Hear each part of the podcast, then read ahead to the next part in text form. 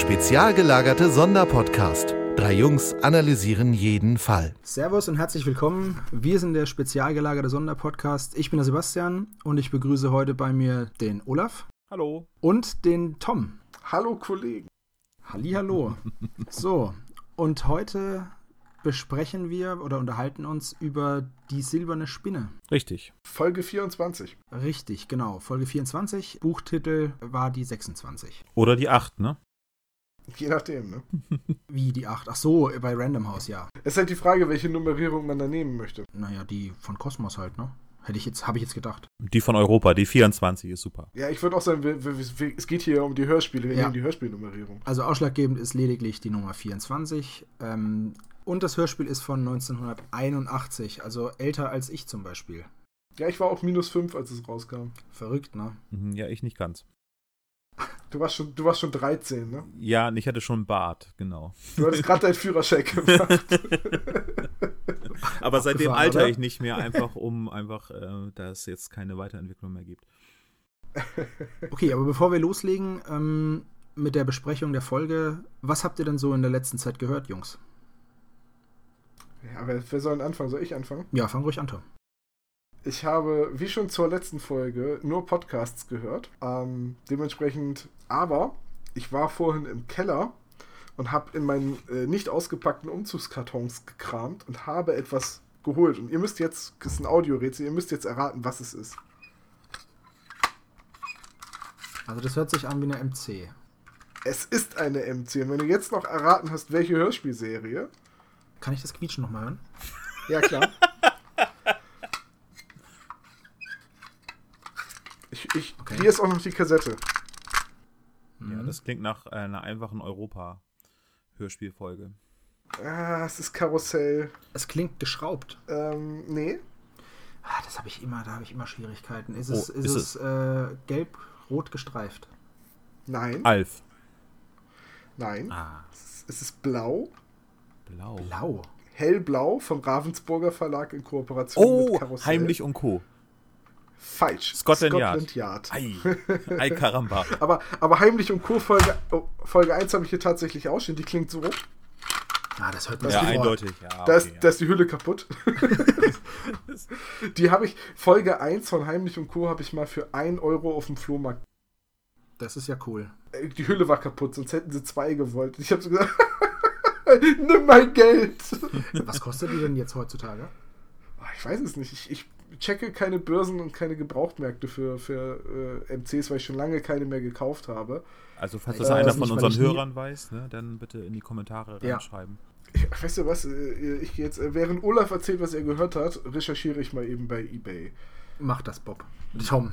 Äh, ja, ist egal. so, danke, Peter. Er wurde wieder gepietert. äh, äh, ja, äh, Justus hat äh, ähm, folgende Hörspiele gehört. Ich habe äh, von Sherlock Holmes einiges gehört. Und zwar gibt es eine Serie, die heißt Sherlock Holmes Fantas äh, Fantastic. Äh, da gibt es jetzt mittlerweile die dritte Folge im Reich des Cthulhu. Ähm, also eine Mash-up-Geschichte aus äh, Sherlock Holmes und Lovecraft äh, Mythos. Ähm, keine gute Folge.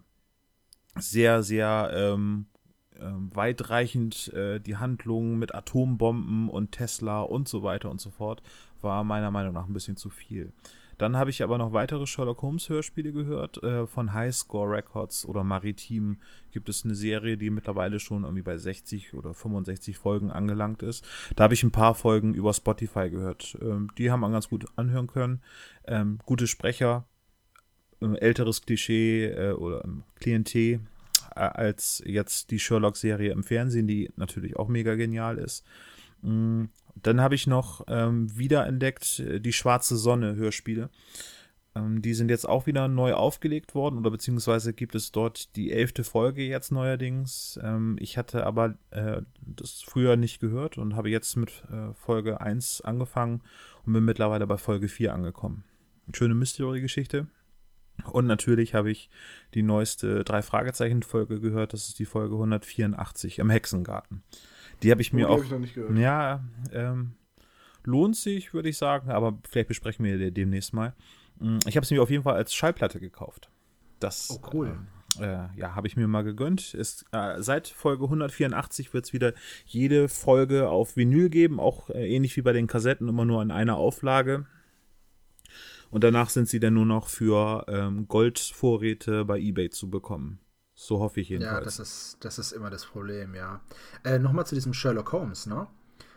Ähm, diese Sherlock Holmes Fantastik, spielt die komplett in diesem äh, Lovecraft-Mythos oder sind das äh, alles verschiedene Fantastik-Szenarien? sind verschiedene Fantastik-Szenarien. Das erste, äh, die erste Geschichte spielt äh, in Lovecraft Country, äh, ist also schon mit Lovecraft verbunden. Das ist dann irgendwie so ein altes Haus, was verlassen ist und äh, ich glaube, da irgendwie so eine Time-Stasis drumherum ist. Ähm, dann die zweite Folge hat direkt was mit Dracula zu tun. Also da ist dann eher ein Mesh-up mit äh, Bram Stoker eben.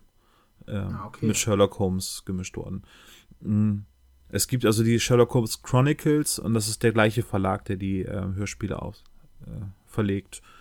Ja, und ähm, aufgrund meiner Affinität zu, äh, zu den Horror- Szenario von Lovecraft habe ich mir gedacht, na, das wäre bestimmt eine ganz nette Folge.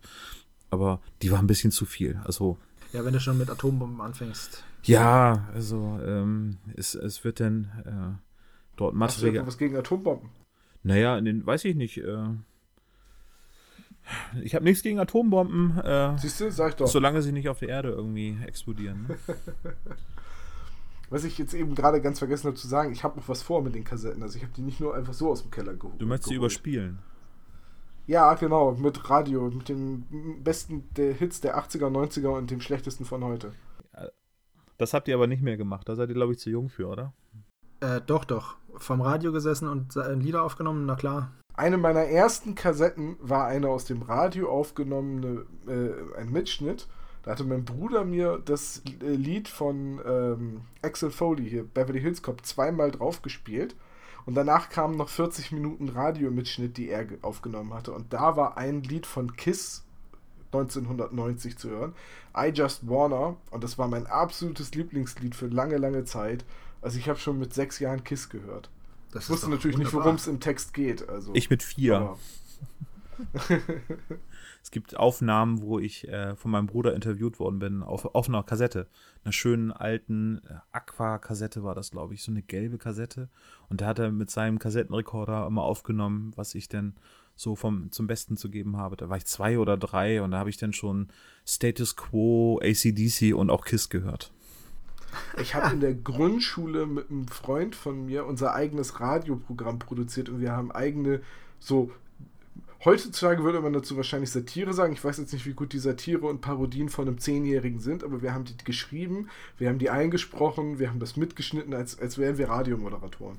ja, ich habe damals ähm, Nachrichten mir selber geschrieben und dann Nachrichten äh, eingesprochen auf so Kassetten. Und immer wenn was explodiert ist, zum Beispiel, ja, dann habe ich natürlich an den Ort des Geschehens geschaltet und habe dann irgendwelche Sachen bei mir im Zimmer umgeschmissen. Das ist so, bis meine Mutter mal, ich kann mich noch daran erinnern, ich hatte so eine, ich hatte so eine Kunststoffbox mit so einem Klappdeckel. Und ich hatte ganz viele so Messingfigürchen. Und da standen auch noch ganz viele im Haus rum. Ich habe die alle zusammengesammelt auf diesen Deckel zwischen zwei Stühle. Und dann habe ich gesagt, ja, es gab einen ganz schlimmen Verkehrsunfall und habe diesen Deckel runtergeschmissen. Das hat natürlich ein Getöse gegeben. Meine Mutter kommt zur Tür rein und ich stehe in diesen ganzen, in diesen ganzen Stehrumchen mit meinem kleinen Kassettenrekorder und quatsch da einen Schwachsinn in das Ding. Und oh Mann, ey, das darfst du keinem erzählen.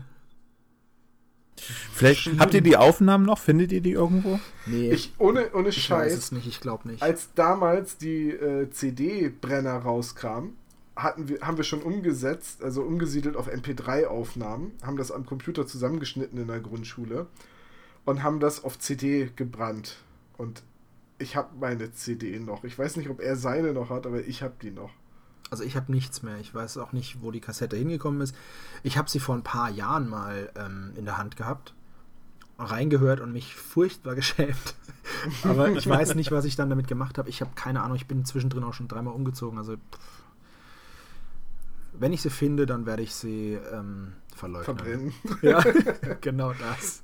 Na, ich habe die CD noch. Wir können ja eine Spendenaktion machen. Wenn irgendwie 1000 Euro zusammenkommen oder so, werde ich Teile davon veröffentlichen. Wenn 1000 Euro zusammenkommen, nehme ich euch eine neue auf, die nicht schlimm ist. Also bauen wir gleich einen Flatter-Button und einen Patreon-Account und so genau, weiter. Genau. Ein. Definitiv, ja. Okay, ähm, dann sollte ich vielleicht mal auch erzählen, was ich so gehört habe, ne? War nicht so viel. Ich habe ja letztes Mal gesagt, ich versuche dieses äh, Karte, das Spiel mit dem Teufel zu hören. Das habe ich nicht geschafft. So viel Zeit hatte ich nicht. Ich habe aber geschafft, ähm, mal wieder meine Jan Tenner Kassetten angefangen zu hören. Ähm, Angriff der grünen Spinnen, das ist der erste. Mhm. Äh, Tödlicher Nebel und Landung der Giganten, das sind also die ersten drei. Die habe ich nochmal gehört. Also Perlen. Ach Echt? du Schande, ich weiß nicht. Professor Zweistein hieß der, ne? Der ja, ja. geniale Wissenschaftler oder war das der Echt? Böse? Nein, das ist der Böse. Das war der Böse. Der, der, der geniale Wissenschaftler ist, äh, ist äh, Futura. Stimmt, ja, ja, ja. Und äh, Dr. Futura. Jane oder Dale oder so? Äh, nee, also die, die Leute sind die Leute sind Jan Tenner. Ja. Äh, General Forbett. Ja. Dann halt äh, Dr. Futura. Ähm, Jan, Jan Tenner hatte ich schon, ne? Ähm, und seine Assistentin. Das ist dann einmal Laura. Laura. und aber in den ersten Folgen ist es Tanja. Stimmt. Und oh, die ja, ja, ja, war dann aber, die war dann aber so mega unbeliebt beim Publikum, dass sie die einfach. Dieselbe Sprecherin genommen, aber eine nee, nee, nee, nee, man hat, eine neue Sprech, man hat eine neue Sprecherin genommen. Diese, diese Tanja, die war einfach immer, die hat einfach immer nur an Jan Tenner rumgemotzt.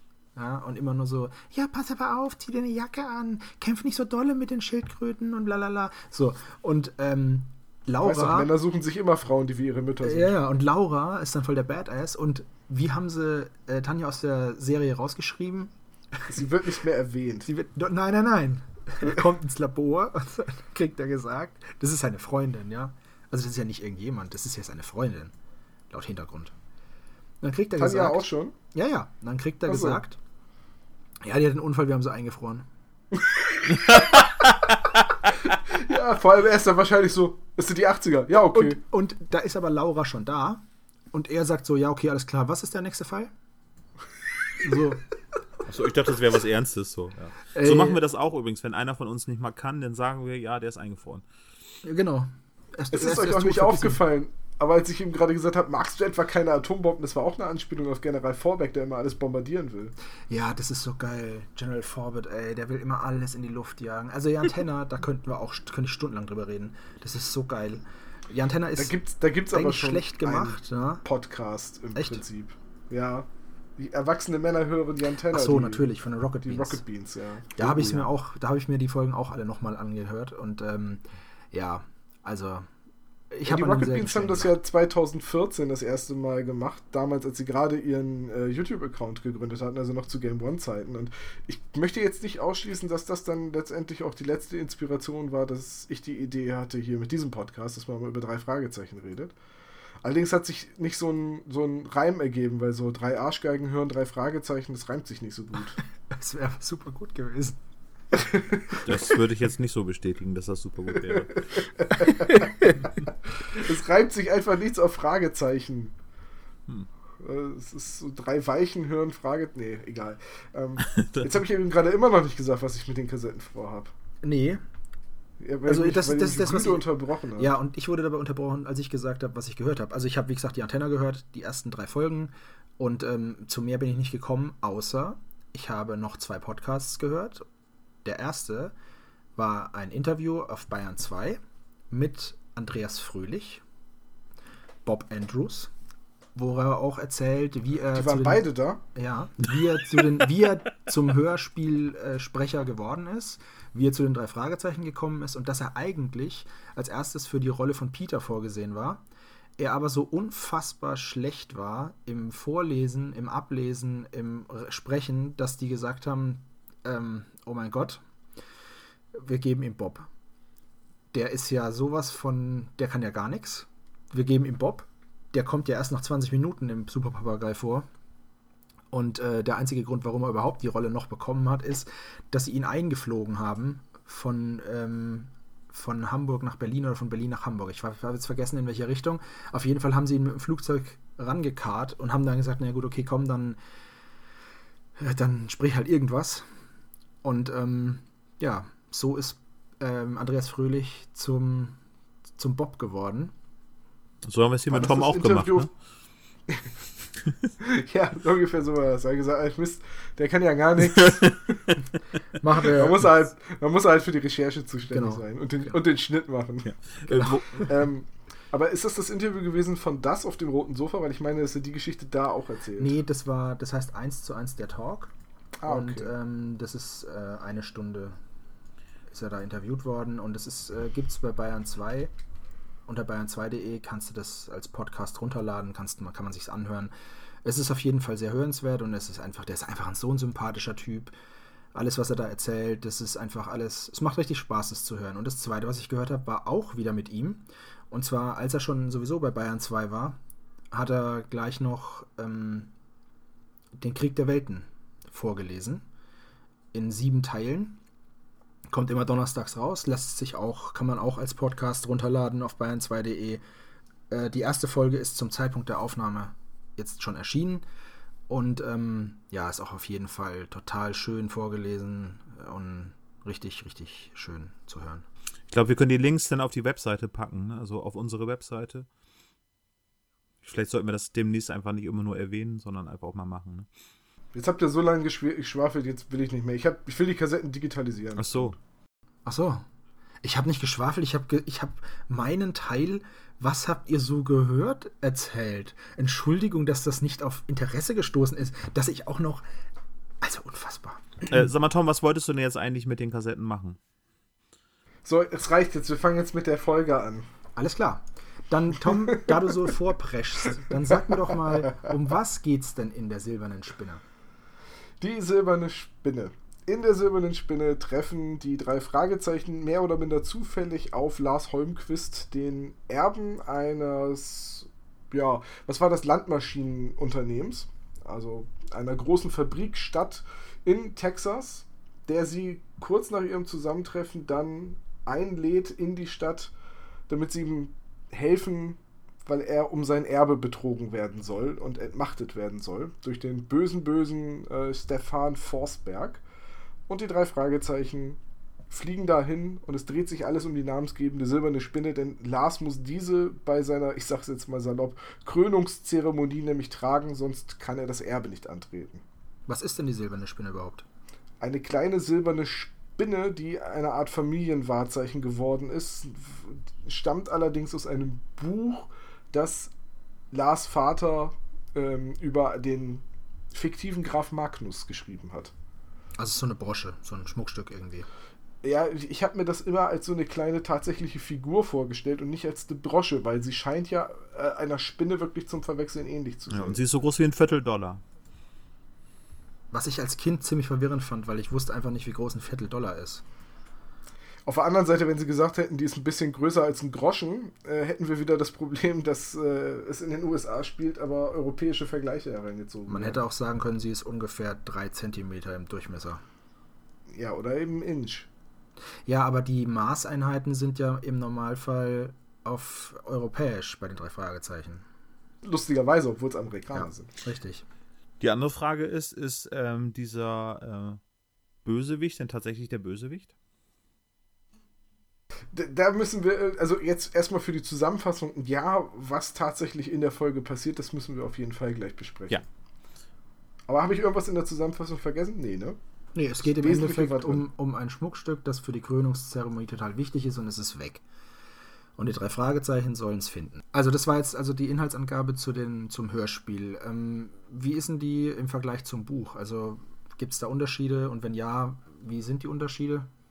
Also die Silberne Spinne ist wahrscheinlich eine der Folgen, die am stärksten adaptiert wurde für das Hörspiel. Also erst einmal, es handelt sich um das achte Buch, das Robert Arthur 1967 geschrieben hat. Es ist aber das letzte Buch von ihm, also das letzte Original, das übersetzt wurde, weswegen es im Kosmos Verlag erst die Nummer 26 hat und im Hörspiel die Nummer 24. Was bedeutet, dass es schon Hörspielepisoden gab, die nicht auf den Werken von Robert Arthur beruht haben, sondern auf seinen Nachfolgern. Ich glaube namentlich da hauptsächlich noch William Arting. Und ja, die Handlung spielt in den Büchern eigentlich in einem fiktiven Zwergstaat in Europa, der Vanaria heißt. Und Lars ist eigentlich, also er heißt auch anders, die Figuren heißen alle anders, ist eigentlich auch der Thronfolger. Und er braucht die silberne Spinne, um auf den Thron zu steigen. Und erhält Unterstützung von einer Organisation, die im Original The Minstrels, also die Baden oder die ähm, äh, Minnesänger heißt.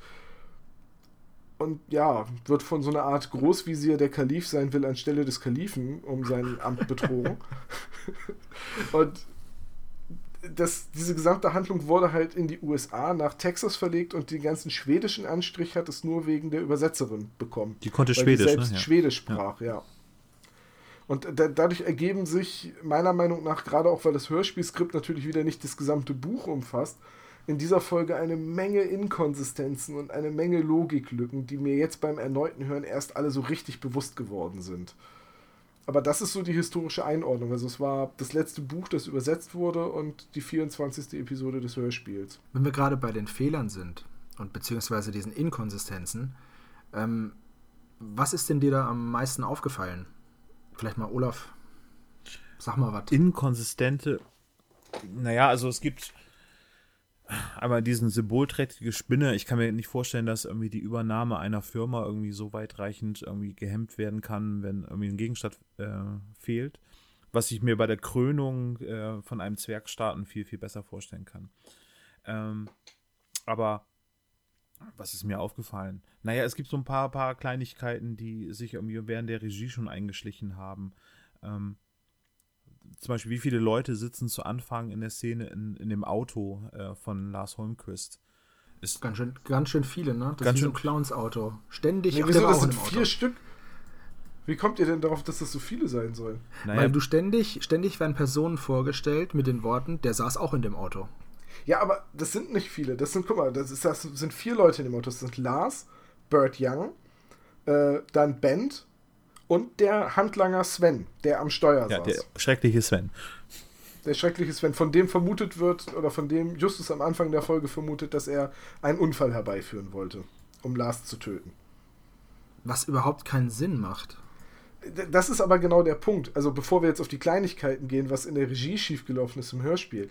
Aber äh, im Buch ist er der Thronfolger eines Zwergstaates. Und ja, da hat Olaf vollkommen recht, da muss die silberne Spinne wahrscheinlich irgendwie, weil es um Tradition geht, wirklich eine Rolle spielen. Warum jetzt Erik Holmquist das so tief in seinem Testament verankert? So, das, das, was ist denn der Holmquist für ein Arsch?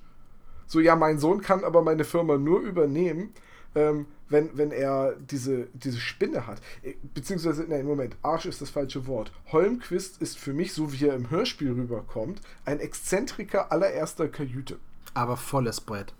Echt. Es, ich ist, meine, auch so, es hallo? ist auch so, es wird halt auch gesagt, so, ja, das ist Tradition, Tradition mit der Spinne, was aber totaler Quatsch ist, weil die hat sein Vater aus der Taufe gehoben. Das heißt, es ist überhaupt keine Tradition, das hat er jetzt halt gesagt, dass man das so macht. Ja, eben. Also, das muss man sich halt mal reinziehen. Also, Erik Holmquist, der Vater von Lars, ist ein Schriftsteller, der eine fiktive Figur, den Graf Magnus, erdacht hat. Den hat dessen Symboltier, das ihm das Leben rettet, in dem Buch, hat er zu seinem Familienwappen erkoren. Daraufhin hat er eine Firma für Land, äh, Landmaschinen gegründet. Warum auch immer, wie man als äh, Autor darauf kommt, hat eine riesige Stadt in Texas hochgezogen, in der er quasi autokratisch regieren konnte.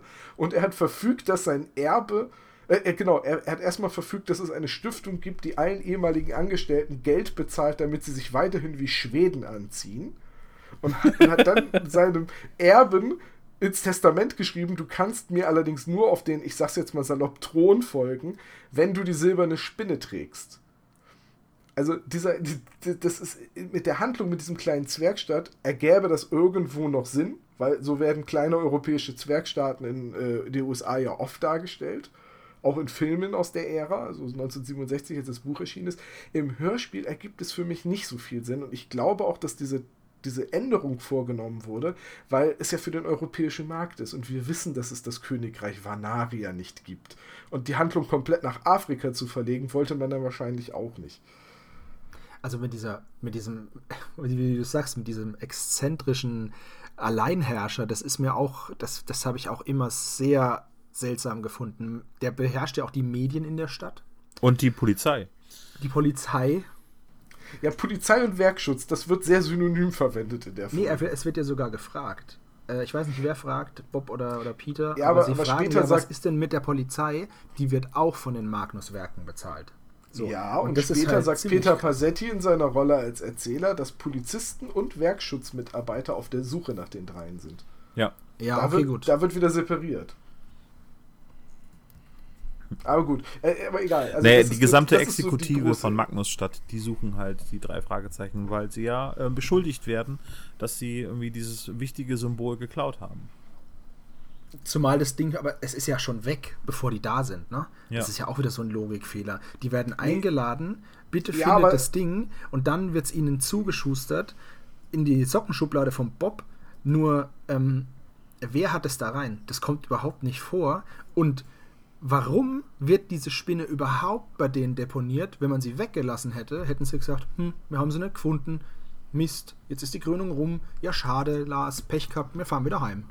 Also warum, also warum der Bösewicht, der Forsberg, ähm, die Spinne bei den drei Fragezeichen unterbringt, um sie zu diskreditieren, das habe ich auch nicht verstanden. Aber ich glaube, dass äh, der Öffentlichkeit, also den Einwohnern von Magnusstadt, glaube, denen war, glaube ich, gar nicht bewusst, dass die Spinne weg ist. Und das sollte auch geheim gehalten werden. So habe ich das immer verstanden, dass Lars gesagt hat, ihr müsst mir helfen, ne, die Spinne zu finden, bevor die Krönung stattfindet, äh, äh, mein, mein Amtsantritt stattfindet weil sonst kann ich es nicht und dann kommt das raus, dass die Spinne weg ist. So habe ich das immer interpretiert. Ja, aber es macht also wirklich keinen Sinn. Also alle wissen in Magnusstadt, dass die drei Fragezeichen Freunde von Lars Holmquist sind.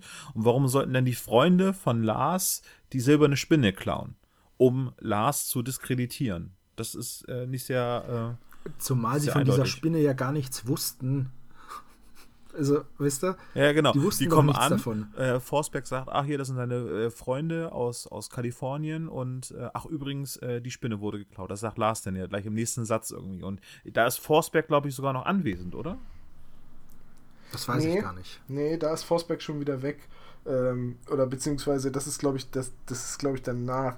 Forsberg ist nur ein ganz seltsamer Vogel. Im ersten Satz sieht er Lars, im nächsten Satz duzt er ihn oder andersrum. Ja. Also auch das ist inkonsistent. Was mir bei der Szene aufgefallen ist, das ist ja das, wo sie, wo, wo die drei Fragezeichen und Lars beim Essen sitzen. Mhm. In Lars Gemächern. Und es klopft an der Tür. Und Justus sagt total selbstverständlich herein nee, das ist das Zimmer von den drei Fragezeichen. Nein, die essen doch. Doch, doch. Da. Nein, sie haben gerade ihr Zimmer bezogen und dann kommt Lars, begrüßt sie und lässt das Essen reintragen. Das ist also bei den drei Fragezeichen. Ach so, okay. Okay, dann macht es Sinn. Ja. Aber ich habe aber die lässt einen Tisch ins Zimmer tragen, ne? Ja, ja, ja. So ganz dekadent. So wie ein König das äh, zum Beispiel der Prinz von Samunda tun würde. Deswegen, deswegen hatte ich da bei dem Bild immer, ich habe da auch kein so ein Hotelzimmer vor Augen, sondern so eine, riesigen, so eine riesige Halle. Also das ist. Vielleicht ist es auch ein riesiges Zimmer in den Privatunterkünften, in dem Schloss der Familie Holmquist. Also, ja, das wird ja auch nur zum Teil als Hotel genutzt.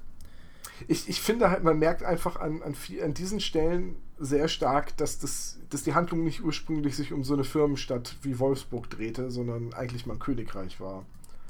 Wobei ich muss, ich muss sagen, dass ich diese, diese Vorstellung von dieser kleinen Stadt, Magnusstadt, die fand ich als Kind immer total romantisch. Damals hätte ich es zwar nicht so genannt, sondern voll cool, aber ich fand es sehr romantisch so, dass man so eine kleine Stadt hat, die aussieht wie in Schweden, wo alle so rumlaufen wie in Schweden. Und ich das fand, ist, glaube ich, auch gar nicht so äh, ungewöhnlich, also so in der Darstellung. Ich glaube, es ist auch gar nicht so unwahrscheinlich, dass es so etwas gibt in den USA, weil ich erinnere mich zum Beispiel an die erste Folge des Knight Rider Hörspiels und da ist Michael Knight nämlich auch in so einer Firmenstadt wo, wo die Firmengeschäftsleitung quasi auch fast autokratisch herrscht.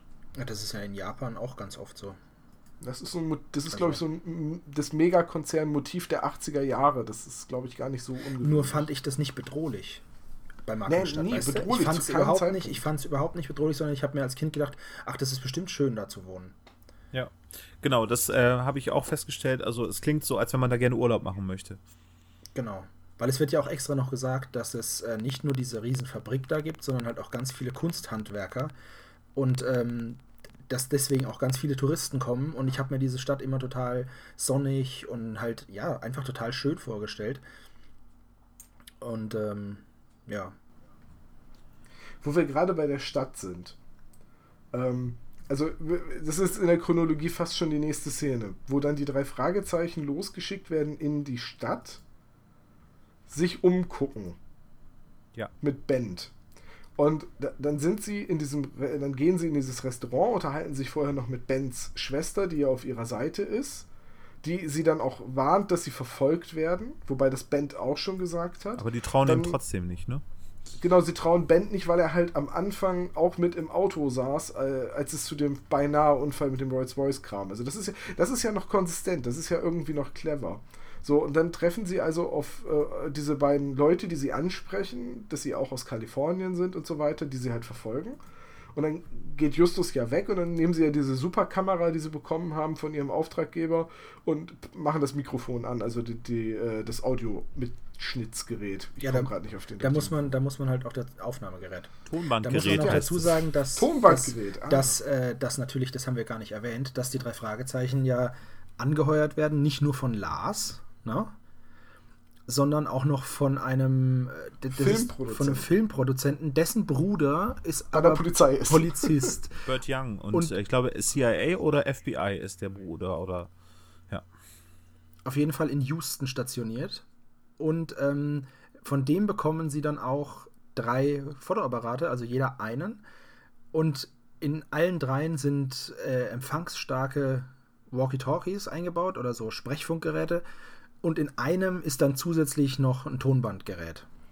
So, und dieser Bruder, dieser Polizist, der Interesse daran hat, die Wirtschaftskriminalität in Magnusstadt aufzudecken, tritt nie in Erscheinung. Null. Der einzige Ansprechpartner ist und bleibt dieser Filmproduzent, der äh, offenbar nicht mal mitreist nach Texas, sondern immer noch in Kalifornien sitzt und den sie dann per Smartphone mit einer Bombenqualität immer sofort direkt anfunken können. Walkie-Talkie. 1981. Ich stelle mir auch gerade diese Kamera vor mit einer Antenne dran und äh, Vor allem mit einem Tonbandgerät. Ja. Geschrieben, wurde, geschrieben wurde die Geschichte 1967. Das Also- muss so ein riesiges Tonbandgerät sein und so eine riesige Antenne, die zweimal um Justus rumgewickelt Ich stelle mir das so vor, dass Justus einfach einen Bollerwagen hinter sich herkarrt, wo so ein riesen Equipment drauf ist und vorne hat er so eine kleine Kamera mit einem Kabel. Aber jetzt lasst uns, lasst uns nicht gehässig werden. Nein, Ähm, natürlich nicht. Aber es ist, es ist, ja, es ist ja sehr charmant. Ja, wir wollen nicht desillusionieren für Burt Young kommt übrigens später nochmal vor. 151 Skateboard-Fieber oder wie die Folge heißt. Korrekt. Oder 152. Ich würde 152 sagen. Wir haben immer wieder diese Nummern, ne? Da sind ein paar Dreher immer drin. Jenseits der 100 bin ich aber auch echt nicht sattelfest momentan. Nee, was ich jedenfalls sagen wollte, ist, ja. Okay, Punkt für dich. Diese Szene mit den, äh, da stellt sich dann ja raus, die schneiden jetzt ja mit, was die beiden dann sagen, und dann ste stellt sich heraus, dass die beiden Wirtschaftskriminelle sind, die versuchen, die Firma zu unterlaufen. Ja.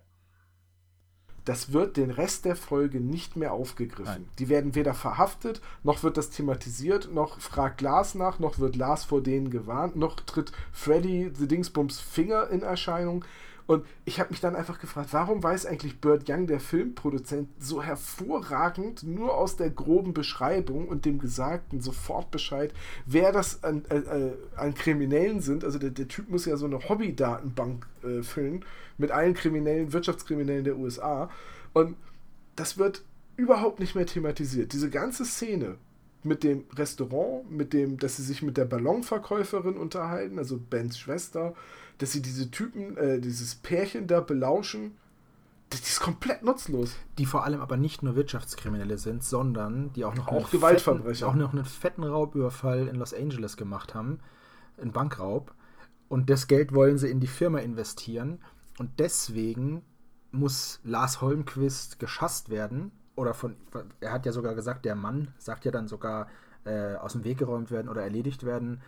Und ähm, dieser, dieser Bösewicht, Forsberg, soll dann halt, ähm, soll dann halt praktisch das Imperium weiterleiten und damit dann die Geldwäsche möglich machen. Ja, aber Also im Ja, Endeffekt, aber Forsberg wird wird ja trotzdem sogar. nicht mehr aufgegriffen. Nee, stimmt. Das äh, wird einfach alles so. Ja, am Ende wird die äh, Glocke geläutet. Oh, jetzt habe ich schon vorweggenommen.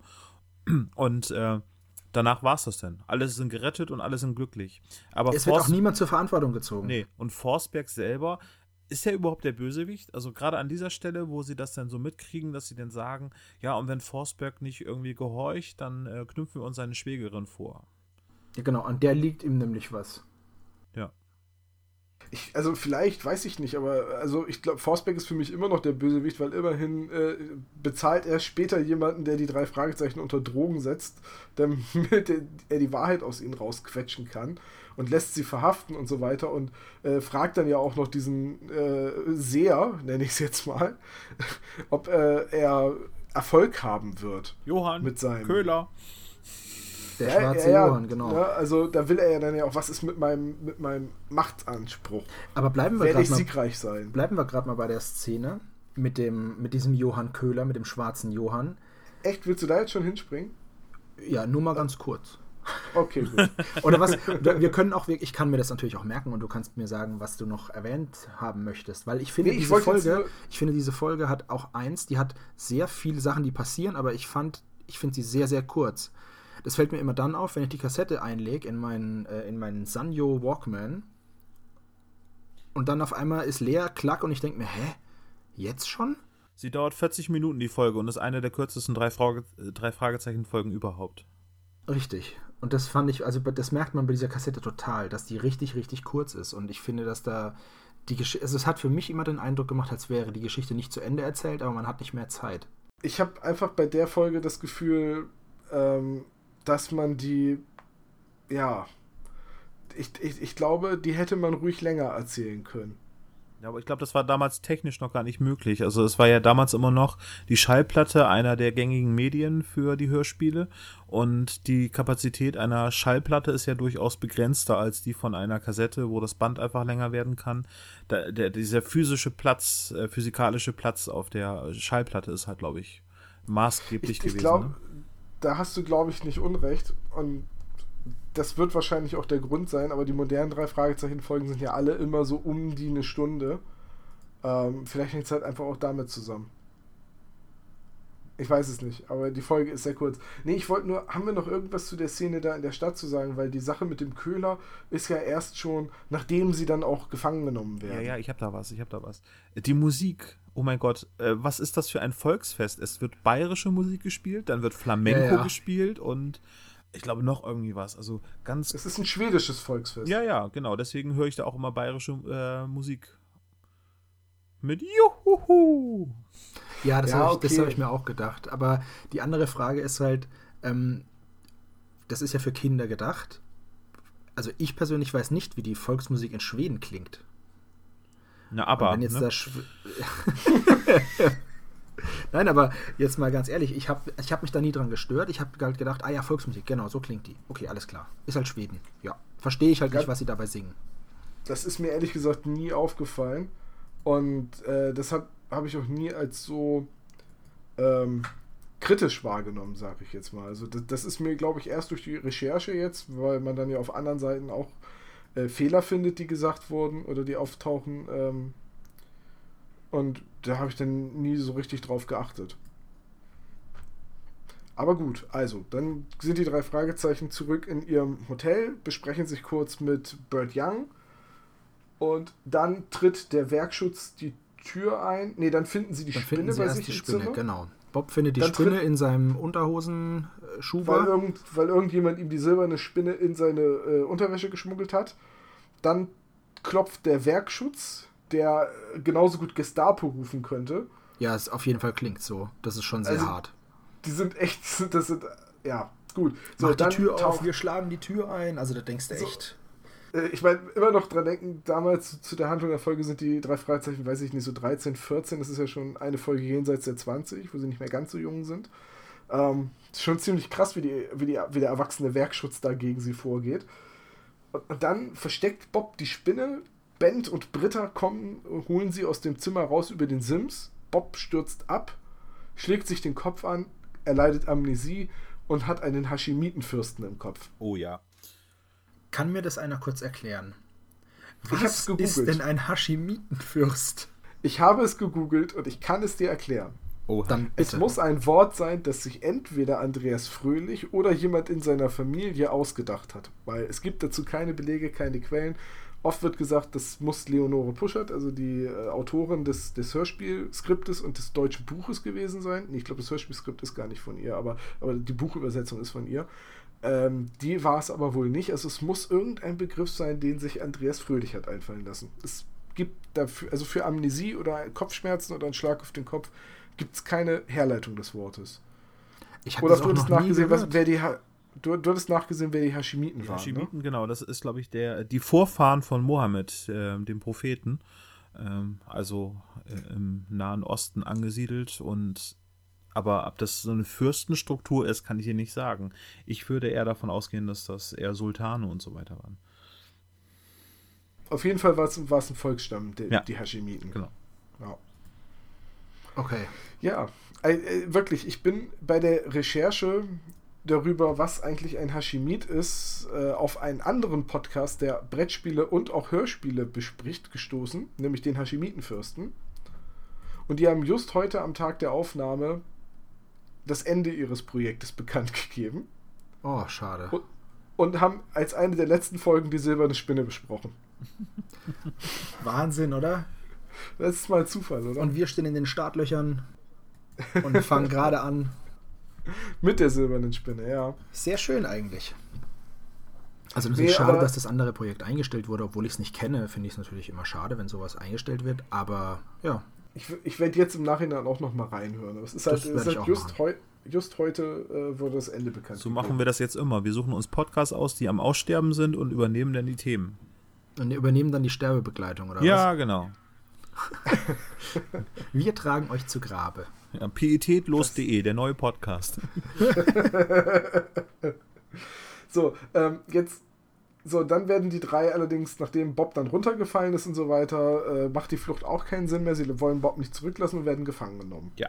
Wobei, Wobei, nee, wobei Peter und Peter Britta und entkommen Britta ja, ne? werden, werden, ge- beziehungsweise ähm, Bengt kämpft wie ein Löwe mit dem Werkschutz, heißt es ja dann. Nee, das ist das ist das nicht später? Nee. Das ist während Das der ist Flucht so, schon, ne? ja. Ah, Okay. Genau. Und dann schafft es Britta aber nur Peter zu retten. Britta, die übrigens immer als meine Schwester Britta vorgestellt wird, jedes Mal. Ja. Der, das reicht nicht, dann den Namen zu sagen oder dass es seine Es Schwester bangt ist. eigentlich, es bangt eigentlich der Vor- oder Nachname. Ich denke, das ist der Vorname. Bengt und Britta. Und das soll wahrscheinlich einfach so ein halt schwedischer Namen.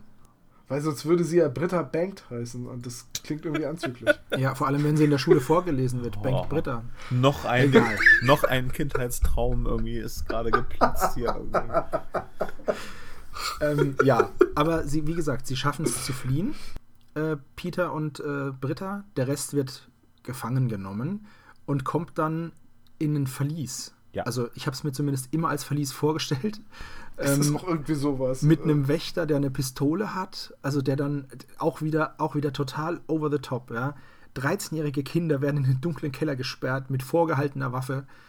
Ähm, Also, Da ist aber auch Bankt bei, ne? Ja. Also ja, ja, ja, oh wow, der Chauffeur. Der Ja. Chauffeur vom, vom Chef. ja, nee, das ist ja Sven. Der schreckliche Ja, Sven, ist- der ist ja der eigentliche Fahrer. Wobei ich glaube, aber hinterher dass der fährt nur noch schreckliche. Sven, genau, ich glaube nämlich, dass der schreckliche Sven nicht der Fahrer vom Holmquist ist, sondern vom Forstberg. Und damit ist Bengt der Fahrer vom Holmquist. Ah, das damit stimmt. ist er, guter guter Ne? Punkt. Ich stelle mir übrigens. Ich möchte nur noch mal anmerken, ne? ich, ich bin mir jetzt nicht hundertprozentig sicher, aber ich meine, dass die Stimme von Sven, dem, dem Bösewicht sozusagen, dem Wächter, die taucht ja mehrfach auf. Das ist ja auch immer die Stimme, die irgendwas ruft in Sachen Werkschutz, macht die Tür auf und der ist auch schon dabei, äh, als Lars am Anfang fast mit dem äh, Rolls-Royce kollidiert Ja. und sitzt da nämlich am Steuer. Das heißt, diese, diese, wenn das nicht immer dieselbe Person ist, dann klingen alle Typen vom Werkschutz gleich. Ja, ich stelle mir die auch alle gleich vor. Also ähm, das ganze äh, Hörspiel hat ja so, so ein Szenario im Prinzip wie eine James Bond-Geschichte. Und äh, die Werkspolizei stelle ich mir immer vor, dass sie Overalls tragen, wie in diesen James Bond-Filmen, bei Dr. No oder so, dass sie orange Overalls tragen, weiße Gürtel und so einen Helm. Und, und alle gleich Minions. aussehen. Du meinst so wie die Handlanger bei im Videospiel Evil Genius, die ersten. Ja, genau, genau, genau so stelle ich mir die vor. naja, und die haben es dann geschafft, irgendwie die drei festzusetzen. Mit Bengt. und- Richtig, ja. genau. Und dann ähm, kommt, tritt der schwarze Johann auf den Plan. Tadam. Der Köhler, Der Köhler. Johann. Der kommt, Folterknecht. und zwar kommt dann tatsächlich, werden sie tatsächlich in, eine Fol in die Folterkammer geführt, die auch so heißt. Und auf Nachfrage, verängstigte Nachfrage eines Kindes, ob das denn ihr Ernst sei mit der Folterkammer, kriegen sie nur lapidar gesagt, halt die Klappe. so, auch, wieder, auch wieder moralisch sowas von unten. Aber gut, dann kommen sie da rein und dann wird Bob unter Drogen gesetzt. Ne, alle, glaube ich, ne? Also ich glaube, es aber, wird nur, doch. aber nur Bob spricht. Also das, ich gehe jetzt davon aus, dass jetzt einfach erstmal nur Bob. Ne? Also das ist ja, diese Drogen sind ja auch im Endeffekt nichts, er kriegt nichts gespritzt oder so, sondern der verbrennt so ein Pülverchen Und In lässt da Kohle, genau. dran. Deswegen heißt er, glaube ich, Genau. auch der Köhler, weil er irgendwie so eine Schüssel mit Holzkohle hat, die er dann anzündet. Die er übrigens einfach dabei hat. Der wird gerufen und er weiß gar nicht, um was es geht. Fragt dann nach, ja, was ist denn hier los, Chef? Ähm, ja, befragt den mal. Dann sagt er erstmal, nö, ich lasse mir von dir gar nichts befehlen. Und dann wird er auch noch dafür gekauft. Ja, also der Forsberg muss Ja. ihm dann wirklich Geld geben. Ich wollte gerade sagen, so, so ist ja auch unser Podcast entstanden. Ich habe ja auch gesagt, Sebastian, wir sollten einen Podcast über die drei Fragezeichen machen. Und du hast gesagt, von dir lasse ich mir gar nichts sagen. Und ich gesagt, ach Sebastian, das war doch nicht so gemeint. Guck mal, hier ist Geld. Hier ist Geld. Dann habe ich gesagt, okay, gut, ich mache den Quatsch. So, auf jeden Warte Fall. mal eben ähm, kurz, ich habe da nichts für gekriegt. Ne? Ja, du hast dich halt, du hast dich halt gleich, äh, hast dir gleich alles befehlen lassen. Da bist du selber Ey, du, da, du, du durftest die Webseite äh, gestalten und durftest dir den Namen ausdenken. Also beschwer dich mal nicht. Hm, Okay. Olaf, lauf, die Polizei. Sie haben mich, verdammt! Die Werkspolizei ist da. Nur, nur für den Fall, nur für den Fall, dass man das nicht schneiden kann. Äh, Olaf wohnt in der Nähe eines Polizeireviers Ja, und der Feuerwehr. Und der Feuerwehr. das heißt, Ich fühle das fühl mich sehr lässt sicher. sich manchmal nicht ganz, ver das lässt sich manchmal nicht ganz verhindern. Das finde ich aber auch gar nicht so schlimm. Also zurück zum, zurück zum schwarzen Johann, der dann praktisch, ähm, nachdem er mitten in der Nacht aus dem Bett geklingelt wurde, dahin kommt, Geld in die Hand gedrückt bekommt und dann aber auch sein ganzes Folterequipment schon dabei hat. Und jetzt eine Frage, wer ist dieser Typ? Was ist denn das für ein verrückter Freak? Ja, der soll über 100 Jahre alt sein und ich sehe den immer so als das große Orakel. Der ist auch so eine Art Weissager. Ja. Also der, der gute Herr, äh, wie heißt er denn noch? Forsberg? Forsberg fragt ja auch immer gleich äh, so, Johann, Sie wissen doch so viel, Sie, Sie, Sie haben doch besondere Gaben. Äh, kann, können Sie mir sagen, werde ich am Ende siegreich sein? Das ist, der, der hofiert den ja auch wie so ein, wie so ein Orakel. Eine ganz kurze Frage. Ist es vielleicht, da das ja eigentlich in Europa spielt, das Buch, ne?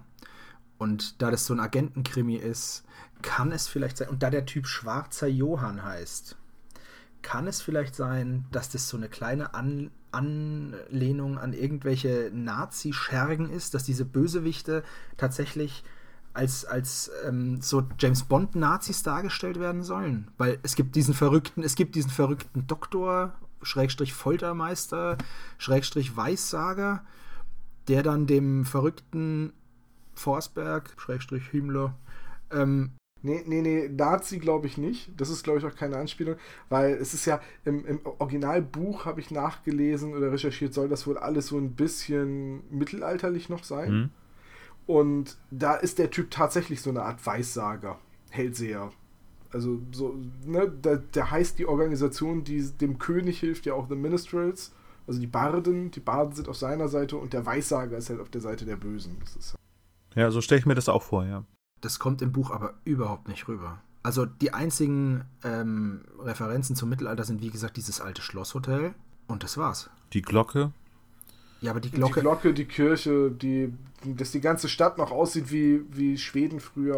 und- aber in, ah, ja gut, aber Disneyland, weißt du, das ja, ist doch komm, die, die Stadt warte, wurde doch die Stadt wurde doch auch irgendwann gebaut. Also die wurde, also du kannst Ja. ja Mittelalter und Amerika passt ja gar nicht zusammen.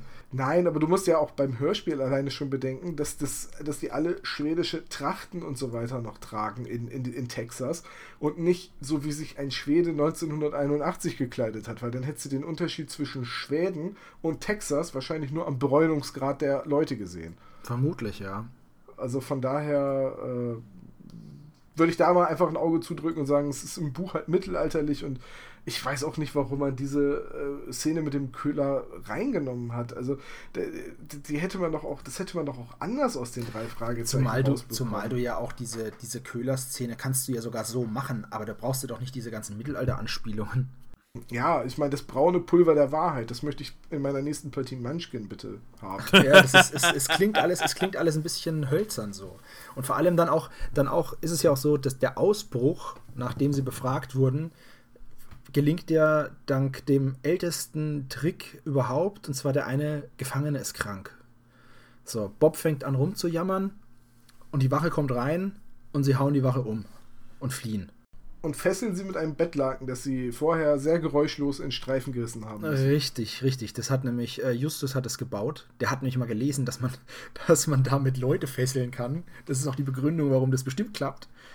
Ähm, Und dann fliehen sie aber nicht, bevor sie von einer anderen Wache erzählt bekommen haben, dass in der Kanalisation freundliche Ratten auf sie warten. Nee, es sind nicht die freundlichen Ratten der Grund, warum sie überhaupt äh, ich glaube, ja, den ganzen genau. Schmonsens machen mit dem Typen umhauen und so. Weil Bob nämlich dann auch sagt, ach naja, gut, okay, das bringt ja trotzdem nichts. So, also das war auch so eine ganz, ganz, diese ganze Szene von dieser Festnahme vom Werkschutz bis zur Flucht ist total seltsam. Die fand ich damals schon seltsam. Aber das ist der einzige ähm, Teil, wo es ein bisschen mysteriös zugeht. Ansonsten ist es ja eine sehr straighte Geschichte, einfach eine Spionagegeschichte. Und eigentlich waren die drei Fragezeichen bisher in allen Folgen mit irgendwie einem Mysterium irgendwie beschäftigt. Ob es jetzt nun das Gespensterschloss ist oder der grüne Geist oder ähm, das der Bergmonster oder der seltsame Wecker und so weiter da geht es immer um irgendwie ein Mysterium, entweder ein Rätsel und das fehlt halt in dieser Folge komplett. Und da habe ich irgendwie so ein bisschen das Gefühl gehabt, so, ja, wir müssen jetzt noch irgendwie etwas machen, was so ein bisschen gruselig ist, äh, abgesehen von, von Waffengewalt oder irgendwie Spionagegeschichten. Da muss jetzt noch irgendwie dieser Köhler mit auftauchen. Äh, das, ja, das ist so der einzige Aspekt, wo ich gedacht habe, so könnte das irgendwie passiert sein, dass der Köhler damit dabei ist. Aber gruselig fand ich es halt nie ich fand den Typen einfach nur komisch. Ich fand den Typen immer komisch. Und auch Fors ja, Forsberg wird ja die ganze Zeit als, als äh, Alleinherrscher dargestellt und knickt dann vor so einem kleinen Pulverschwenker ein und muss ihm dann Geld geben. Ja, gut, okay, komm, ich hab's nicht so gemeint. Hier, nimm doch mal bitte die Knete. Also, das ist eine ganz seltsame Szene. Naja, aber das ist auch wieder so wieder ein bisschen mittelalterliches Szenario. Es gibt halt den Oberbösewicht irgendwie und der hat dann eben einen magischen Helfershelfer, der im Prinzip eigentlich mehr Macht hat, äh, aber er sie eigentlich nicht nutzt. Also dann muss ich aber sagen, wenn das die Intention war, dann hat es bei mir nicht gezündet. Also dieses, diesen, ich fand es weder mysteriös noch mittelalterlich, sondern seltsam, weil die ganze Stadt vorher, die, die war halt so freundlich und ich habe mir das alles so schön vorgestellt und im Sonnenlicht und mit Parkanlagen, wie es halt auch beschrieben wird. Und dann dieses, diese mittelalterliche Referenz, die ist bei mir halt überhaupt nicht gewesen. Außer wenn der, wenn der jetzt nicht Folterkeller gesagt hätte oder Folterkammer, mhm. dann hätte das bei mir überhaupt keine Assoziation gehabt. Dann wären die halt in irgendeinem Raum gewesen, eingesperrt, wie schon so oft ähm, ich möchte mal an der Stelle sagen, lasst uns uns mal ein bisschen beeilen. Ja. Dass wir, ist dass wir ein bisschen zu, zu Pötte ja. kommen. Weil, also die drei Fragezeichen kriegen dann also den Tipp, dass freundliche Ratten in der Kanalisation warten. Freundliche Ratten sind dann Peter und äh, Britta. Richtig. Ja. Und dann türmt, türmt man.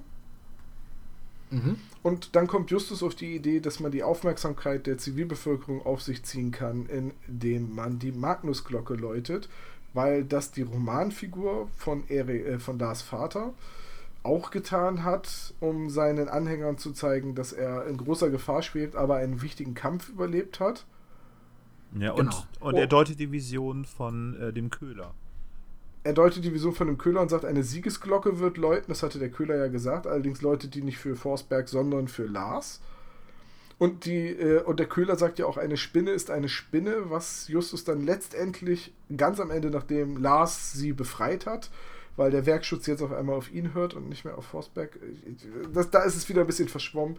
Äh, Im Hotelzimmer findet Justus dann jedenfalls die silberne Spinne, die Bob geistesgegenwärtig in einem Spinnennetz versteckt hat, bevor er sich den Hashimitenfürsten eingefangen hat. Richtig. Da ist auch nochmal ein kleiner Fehler und zwar, oder zwei kleine Fehler, und zwar die Spinne wird als richtig schwer beschrieben, wird dann aber von Bob in ein Spinnennetz gesetzt. Jetzt könnte man natürlich sagen, ja, es geht ja auch hinter ein Spinnennetz, aber das Spinnennetz ist laut Beschreibung in der Zimmerecke oben an der Decke. So. Ja, allerdings, aber da ist auch wieder ein Regiefehler drin. Genau, ne? allerdings ist das nächste, was dann passiert, also Justus sagt, schau mal da oben, ja, und das nächste, was Peter dann sagt, ist, jetzt kriecht der Erste auf seinen Knien rum. Also das ist auch wieder so eine Sache, da waren im Buch wird's halt, ist es, das ist die Spinne hinter dem Netz am Boden und jetzt haben sie sie halt an die Decke ge, ja, geredet, wo sie aber gar nicht hält, weil sie viel zu schwer ist. Und dann geht das Hörspiel auch falsch weiter, weil er dann doch am Boden sucht.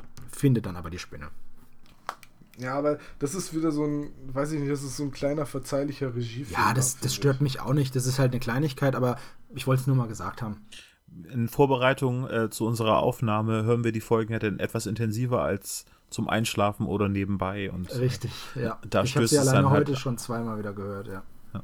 Ich habe sie heute auch zweimal noch gehört und innerhalb der letzten Woche auch immer noch hin und wieder mal. Da mache ich mir auch immer Notizen dazu und ich, ich will auch gar nicht, dass das hier irgendwie wie Gemecker klingt, weil alles in allem ist es immer noch eine meiner Lieblingsfolgen. Ja, meine auch. So, also ich, ich, ich habe zwar jetzt ein bisschen durch das intensive Hören echt einen Hashimitenfürsten, aber alles in, alles in allem ist das immer noch eine Folge mit einem, mit einem sehr coolen Setting, die irgendwie auch Atmosphäre aufbaut, aber doch irgendwie sehr bruchstückhaft wirkt, wenn ihr versteht, was ich meine. Ne? Ja. ja, ich weiß, was du meinst. Also ich fand auch immer die Atmosphäre in der Stadt schön, die Geschichte aber total abstrus und krude. Also durcheinander, komisch erzählt, komisches Tempo, einzelne, einzelne Handlungsstränge einfach mal so reingebracht, aber überhaupt nicht verknüpft. Seien es jetzt diese zwei äh, Gangster da, die darüber reden, sei es der Grund, warum äh, Forsberg den Lars da intrigant weghauen will. Und also es ist ja dann auch so, die Spinne wird dann gefunden und damit endet die Folge ja. Ja, damit hat Lars dann automatisch und sofort gewonnen. Ja. Genau. Das ist ein Auto-Win. Die Spinne ist der Auto-Win. Nur, es wird auch niemand bestraft. Also zumindest nicht während des Hörspiels. Also der Hörer kriegt nicht mit, auch nicht in einer kurzen Erwähnung, was jetzt da passiert, wer jetzt im Endeffekt die Spinne ursprünglich gestohlen hat, warum er sie gestohlen hat. Gut, okay, das ist klar, aber warum man sie zum Beispiel den drei Fragezeichen unterjubelt, wie ich es vorhin schon gesagt habe, dann das sind alles Sachen, die werden nicht geklärt. Die muss man sich halt dazu denken. Und das ist einfach das, warum die Silberne Spinne nicht zu meinen Lieblingsfolgen gehört. Ich finde sie zwar schön, aber ich finde sie in dieser Hinsicht hat sie für mich immer den Eindruck gemacht, als wäre sie unfertig. Und das fehlt mir dann einfach. Es sind so viele Sachen, die einfach nicht besprochen werden. Äh, Tom hatte vorhin im Vorgespräch gesagt, dass die Folge nicht gut gealtert ist. Ich glaube, dass sie früher sehr gut funktioniert hat. Als äh, Kind habe ich diese Folge rauf und runter gehört. Das liegt unter anderem, wie du, Sebastian, beim letzten Mal gesagt hast, daran, dass äh, man die Folge nach dem Cover ausgesucht hat. Und ich glaube, das Cover ist so fesselnd gewesen, dass ich das damals immer hören wollte. Das war, weiß ich, die silberne Spinne hat mich einfach angesprochen. Und ich glaube, so als Kind konnte man über diese Plotholes irgendwie ganz gut hinwegsehen. Und wenn man die heute jetzt wirklich mit Notizblock irgendwie hört, die Folge, dann ist es ein bisschen was anderes. Ja, ich glaube aber auch, dass die Folge als Buch wahrscheinlich wesentlich besser funktioniert. Und da ich die Folge immer mochte, weil die hat so einen schönen Abenteuer-Flair, sie hat dieses, äh, das, dieser Fluchtgedanke vor der bösen Übermacht, weißt du, dieses, dieses uniformierte, gleich aussehende Böse, halt wie James Bond und die technischen Gadgets und das fand ich als Kind alles toll, das finde ich auch heute noch irgendwie cool. Aber ich glaube, die Handlung hat insgesamt im Hörspiel wegen der argen Verkürzung so viele Lücken bekommen. Ich glaube, ich möchte das Buch lesen von der Geschichte. Ja. Sehe ich auch so. Ich schließe mich der Meinung an, weil ich denke einfach, dass man sich für diese, für diese Folge hat man sich einfach nicht genug Zeit genommen. Also Kassettenzeit, Laufzeit. Und ich denke mal, wenn man diese, die silberne Spinne, wenn man die mal neu auflegen würde, dann würde die auf jeden Fall an Qualität dazu gewinnen. Das können wir ja mal vorschlagen, ne? Also Sonderedition 2017. Ist euch eigentlich mal aufgefallen, dass die drei Fragezeichen von Britta Ballons kaufen, die dann nie wieder erwähnt werden? Das stimmt, ja. Also, also die Ballons, ne, könnten Sie auf unsere Kameras aufpassen. Ich hätte es viel lustiger gefunden, wenn Bob da noch gesagt hätte und halten Sie bitte unsere Ballons hier, danke, ja, bitte. Das, Oder dass Sie hinterher Helium-Experimente machen.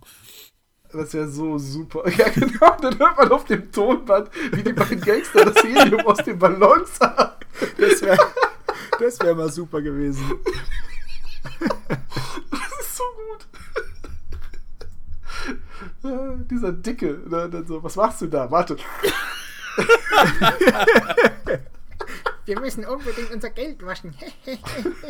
nicht, nicht, so laut. Wieso hört doch keiner? Ich klinge doch wie ein Chipmunk. Ja. Ach, ja, großartig. Ja, das wäre auch sehr lustig gewesen, ja. Ja. Übrigens hat die Folge bei mir auch zur Allgemeinbildung beigetragen. Und ich meine nicht den Hashimitenfürsten, den, den es nicht gibt. Ähm, sondern am Anfang der Folge sagt Justus ja zu ähm, Lars, ja, äh, wir kennen uns hier in der Gegend aus, wir können ja ein paar Vorschläge machen, was du in deinen paar Tagen Kalifornien-Urlaub unternehmen kannst. Wir könnten zum Beispiel nach Disneyland. Und ich saß da im Auto, höre die Folge und denke so, Moment, Disneyland ist doch in Orlando, Florida, am anderen Ende der USA. Disney World. Und dann habe ich erst erfahren, dass das Disneyland Resort 1955 in Anaheim gegründet wurde und damit sehr wohl in der Nähe von Rocky Beach ist. Das war mir, da war ich echt baff. Ich wusste gar nicht, dass es in den USA zwei Disneyland gibt. Das wusste ich auch nicht. Es ist, Tja, jetzt. heißt es nicht eine drei Dis Fragezeichen bildet. Das eine heißt Disneyland, das andere heißt Disney World, oder? ja, und dann Nee, gibt es noch Disney- Disney World. Ich wollte gerade Äh, sagen, Disneyland. Ich glaube, Disneyland Resort ist das äh, in, in Anaheim. weil es gibt ja auch noch das in Paris. Das ist Disneyland Paris. Genau. Und ich dachte immer, Disney World ist das in Amerika, weil World und Disneyland ist ein bisschen kleiner, deswegen ist das in Europa. Ah, Es gibt ja mittlerweile alleine in äh, Ostasien drei oder vier Disneylands. Also mittlerweile gibt es da echt viel von. Aber das, das Originäre 1955 ist tatsächlich in Kalifornien. War ich, war ich ganz erstaunt. Ich dachte, boah, was für ein riesiger Schnitzer. Und der ist nie jemandem aufgefallen. Und dann war ich ein bisschen enttäuscht. Gleichzeitig habe ich gedacht, ah, wieder was gelernt. Ja. Wir haben auch gelernt, dass Morton ein guter Autofahrer ist. Ein Richtig. sehr guter Autofahrer. Ja. Und- Und wäre Lars jetzt tot. Und Mortons Road Rage, davon kann sich jeder eine Scheibe abschneiden. Da Sie, steigt, er, guter da steigt er aus und sagt, nach dem werde ich jetzt mal die Meinung sagen. Hören Sie, guter Mann, Sie haben da ein Stoppschild überfahren. Oh, wenn das Du, hier für so einen Engländer wäre, ist das die Meinung, sagen. dann würdest Also du nie sehr, sehr schön. Ja. So, dann Ja, kommen wir doch mal. Eine schöne Folge. Ja, dann kommen wir doch jetzt mal, nachdem wir jetzt die Folge ja ausgiebig besprochen haben, zu unserem allseits beliebten äh, Klischee-Koeffizienten. Den haben wir Also auch bei uns Mal. ist der allseits beliebt. Natürlich, der wird auch bei euch allseits beliebt sein. Der ist einfach ganz hervorragend. Wir haben ihn auch dieses Mal wieder errechnet. Und ähm, Wollen wir ihn wieder so im Wechsel von oben nach unten durchlesen? Wie, äh, Das können wir gerne machen. Wie beim letzten Mal. also, dann fange ich mal an. Und zwar schaltet den Verstärker ein. Kommt so wörtlich nicht vor, allerdings sagt ähm, Justus, wartet, ich gehe dran, ich mache nur kurz den Lautsprecher an. Und das ist jetzt, ob wir es jetzt Verstärker oder Lautsprecher, ist für uns das Gleiche. Ähm, also kommt einmal vor, es sind 10 Punkte. Dann das nächste. Bob wird niedergeschlagen, beziehungsweise geht K.O. K.O. oder kriegt was auf den Kopf. Taucht in dieser Folge gleich zweimal auf. Einmal off, einmal äh, direkt. Zweimal 20 macht 40 Punkte. Genau. Dann äh, wird Justus zwar nicht direkt Pummelchen genannt, aber er wird auf sein Körpergewicht angesprochen oder eben darauf wird Bezug genommen. Dafür gibt es einmal fünf Punkte. Dann ähm, geht es um einen Kunstdiebstahl. Und zwar ist für uns die silberne Spinne ein Kunstobjekt und die wurde gestohlen. Deswegen 50 Punkte. Es gibt in dieser Folge Detektiv-Gadgets. Zwar nicht den beliebten Peilsender, sondern Kameras mit eingebauten Walkie-Talkies, die bis nach Kalifornien funken und einem Tonbandgerät. Zwei unterschiedliche Gadgets, 2x20 macht 40 Punkte. Dann habe ich hier eine Anspielung auf Europa oder Deutschland. In dem Fall wird eben sehr viel Schweden referenziert. Einmal 20 Punkte. Als nächstes haben wir Morton und den Rolls-Royce. Kommen ja gleich in der allerersten Szene vor. Das sind 10 Punkte. Der Bösewicht hat eine Waffe. Damit ist gemeint äh, der eine Mann von Werkschutz. Einmal 20 Punkte.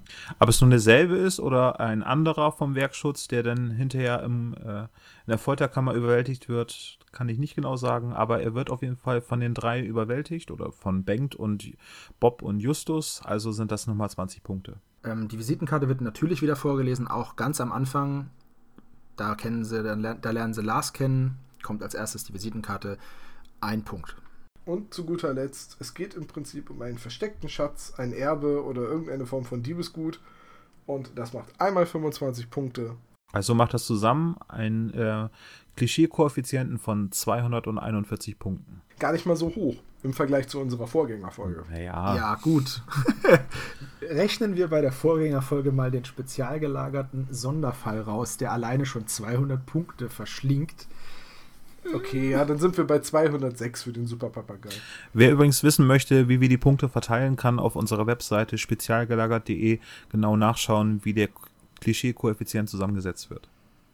Und wenn euch noch etwas einfällt, das ein absolutes Drei-Fragezeichen-Klischee ist und in mehreren Folgen vorkommt und es fehlt in unserer Liste, dann schreibt uns gerne eine E-Mail oder kommentiert irgendwie bei Facebook oder bei Twitter und sagt uns irgendwie Bescheid. Rauchzeichen gehen auch. Oder wenn ihr eine Kamera habt mit einem eingebauten Walkie-Talkie, dann können wir nämlich den Klischee-Koeffizienten entsprechend ergänzen. Wir könnten eigentlich so einen Skype-Anrufbeantworter mal einrichten, oder? Könnten wir auch machen, ja. Oder WhatsApp geht auch. Ah, das wäre so gut und dann haben wir den, dann können wir den abspielen. Dann wartet, ich mache den Verstärker. Genau. ja, ähm, ich möchte noch mal eine Sache ansprechen, die, die wir, glaube ich, bisher noch nie thematisiert haben. Nämlich die Cover Art Works von sowohl den Büchern als auch den Hörspielen. Soweit ich informiert bin, sind die ja identisch. Also das Motiv, das auf das Buch gedruckt wird vom Kosmos Verlag, wurde auch immer von äh, Europa auf die Kassetten gedruckt. Und das ist in dieser Folge auch noch von Aiga Rasch. Das ist die Künstlerin, die ach, zwischen 1970 und 1999, also 29 Jahre lang, die Cover-Artworks für die drei Fragezeichen gemacht hat und für den äh, viele Hörspielreihen vom Kosmos Verlag. Ähm, äh, Buchreihen meine ich, vom, vom Kosmos Verlag und auch für Hörspiele. Das finde ich insofern interessant, weil ich mich früher, äh, ich kam mir immer wie so ein Detektiv vor als Kind, weil ich immer das kleine R gesucht habe, das sie in jeder ihrer Zeichnungen drin hat. Ja. Und ich glaube, die silberne Spinne auf dem Artwork war, ohne dass ich jetzt großartig Angst vor Spinnen gehabt habe, immer ein Grund, warum ich diese Folge nicht so häufig gehört habe. Die sieht ein bisschen gruselig aus, das stimmt. Ja, die sieht total gruselig aus, vor allem weil sie für eine Spinne nur zwei Augen hat. Und und die starren nicht. einen so an, egal wo man hingeht, diese Augen folgen einem. Ja, und da gibt es da so ein paar Folgen, die ich als Kind tatsächlich nicht sehr gerne gehört habe. Eine andere ist der rasende Teufel. Tanzende Teufel. Ja, weil die das so laut ist. Also das Schreien äh, des tanzenden Teufels ist so laut. Ja, da habe ich mich als Kind immer erschrocken, das mochte ich nicht. Das stimmt, also diese, diese Artworks fand ich als Kind auch ziemlich gruselig. Im Vergleich dazu die TKKG-Artworks, wo halt immer irgendwelche Gangster drauf waren und die dann auf die Schnauze kriegen oder so, die waren wesentlich kinderfreundlicher, sage ich mal, als diese doch schon recht abstrakten und äh, teilweise auch echt gruseligen drei Fragezeichen Artworks. Die sind super. Also ich finde, es gibt nichts Besseres. Ja, ich finde die auch total schön. Also der, also der Zauberspiegel, wenn ich das Cover sehe, kriege ich schon eine Gänsehaut. Oh ja, das stimmt. Ja, ich wollte es nur mal angesprochen haben, weil mittlerweile ist Aiga Rasch ja leider verstorben und äh, die Cover-Artworks sind schon eine ganze Weile, also jetzt fast 17 Jahre nicht mehr von ihr. Aber ich wollte ich wollt die einfach mal angesprochen haben, dass, dass ich dieses Artwork von der Spinne. Also ich fand die damals alle sehr, sehr cool, aber ich glaube, das hat damals dazu geführt, dass ich äh, das nicht so gerne gehört habe, diese Folge. Und was mir dann auch noch aufgefallen ist, ähm, Eiger Rasch hat auch für eine Sherlock Holmes Hörspielreihe die Cover Artworks gezeichnet. Und da bin ich vorhin in einer Galerie rübergescrollt und habe dann festgestellt, ich muss Kassetten davon besessen haben, weil mir die Bilder so verdammt bekannt vorkommen. Aber ich erinnere mich überhaupt nicht. Weißt du, von welcher Serie das ist? Es ist auch Europa, es ist auch Kosmos ähm, und die heißt einfach Sherlock Holmes. Okay, so heißen sie alle. Ja, das ist das Problem mit Sherlock Holmes. Das ist das Problem beim Suchen, ja. Ich, ich wollte es halt nur mal angesprochen haben. Vielleicht, ich werde da nochmal recherchieren, vielleicht treibe ich ja mal die ein oder andere davon auf. Gut, dann sind wir jetzt fast am Ende. Dann bleibt jetzt nur noch zu fragen, wie bewertet ihr die Folge denn im Gesamten und was ist da so euer Fazit? Olaf, fang doch mal an. Super Folge. Ähm, je intensiver man sie hört, desto weniger glaubwürdig ist sie, aber nichtsdestotrotz höre ich sie immer wieder gerne. Ich kann da super bei abschalten bei der Folge. Ähm, ich komme in der Regel nicht über die ersten 15 Minuten, das aber nichts äh, zu, zu, äh, zu sagen hat, weil das fast jeder Folge passiert. Also wirklich einer meiner Top 10 Folgen, würde ich behaupten. Höre ich immer noch sehr gerne. Tom? Ich habe einen Hashimitenfürsten. Alles klar. Ja, ich kann mich der, ähm, der Meinung von, von Olaf anschließen, außer dass ich die Folge nicht ganz so hoch bewerten würde. Ähm, ist bei mir nicht in den Top 10, eben wegen diesen Logikfehlern, die ich auch als Kind schon komisch fand. Ähm, aber was cool war, waren auf jeden Fall diese, diese Gadgets, die sie da hatten. Und mir hat auch diese Stadt immer total gut gefallen. Und Lars Holmquist ist ein total sympathisches Kerlchen. Also fand die Folge auch sehr schön immer. Die Spinne schön gruselig. Aber ist bei mir nicht so hoch im Ranking. Ja, so, dann müssen wir jetzt noch mal kurz klären, worum es denn beim nächsten Mal gehen soll. Ja, und da ich dieses Mal die Moderation übernommen habe, darf ich mir auch aussuchen, was es für eine Folge ist. Und da kommen wir, nächstes Mal besprechen wir die drei Fragezeichen und die flüsternde Mumie. Ui. Oh, noch so ein Klassiker. Wollen wir echt die ganzen Klassiker schon so am Anfang raus? Ich Ja, werde ich mir was extra- anderes aussuchen, glaube ich. Ich habe mir extra überlegt, ob ich den Karpatenhund nehmen soll, aber der ist ja, den heben wir uns noch ein bisschen auf. Nee, die flüsternde Mumie deswegen, weil die flüsternde Mumie mein, ähm, mein erster Buchkontakt mit den drei Fragezeichen war. Das war, das habe ich als Buch gelesen damals und als Kassette dann auch recht bald gehabt und ich fand sie immer total cool. Und Soll ich zur flüsternden Mumie mal eben eine Sache sagen? Na, sag mal. Das ist mit, sollte mittlerweile verjährt sein, aber von der, von der flüsternden Mumie hatte ich immer nur eine äh, auf ganz, ganz dunkel kopierte, äh, mit kopiertem Cover eine extern gelagerte Sicherheitskopie meines Bruders. Ich glaube, Ja, ich habe die gut. erst, ich habe die erst vor 10, 12 Jahren oder so tatsächlich gekauft, die Folge. Und mittlerweile hat mein Bruder ja alle Originalkassetten. Aber bei der flüsternden Mumie muss ich immer dran denken, dass ich die nur als Kopie hatte, lange, lange Zeit. Sebastian, wir müssen uns von Tom distanzieren, der hat Raubkopien. Das geht gar nicht, vor allem nicht, wenn es um so eine Herzensangelegenheit wie die drei Fragezeichen geht. Ähm, wenn ihr den Platz, Dann sucht euch des, halt einen wenn ihr den Platz Dritten. des Dritten einnehmen wollt, dann schreibt uns doch bitte an.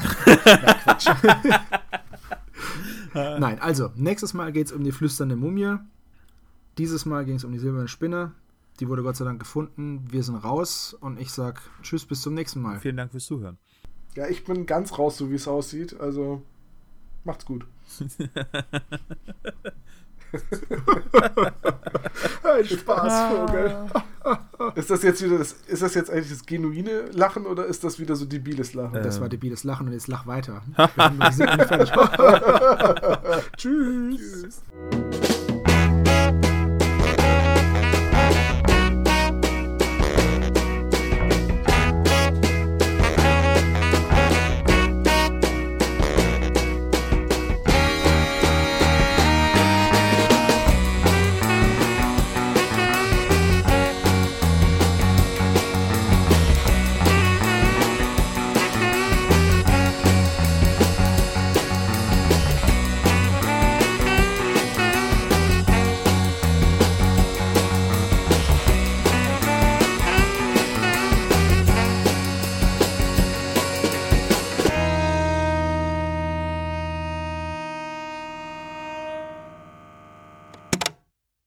Dieser Podcast ist ein reines Hobbyprojekt von drei Fans und steht in keiner Verbindung zu Europa oder Kosmos. Jegliche Namensrechte bleiben gewahrt. Wir bedanken uns bei der Band Tech Fu, dass wir ihren Song nicht kleinlich als unser Intro verwenden dürfen. Ihr findet Tech Fu unter www.techfu.de oder bei Soundcloud. Außerdem danken wir unserer Station Voice Heinz Kreienbaum. Ihr findet den spezial gelagerten Sonderpodcast unter spezialgelagert.de oder ihr folgt uns auf Facebook, Instagram oder Twitter, jeweils unter spezialgelagert.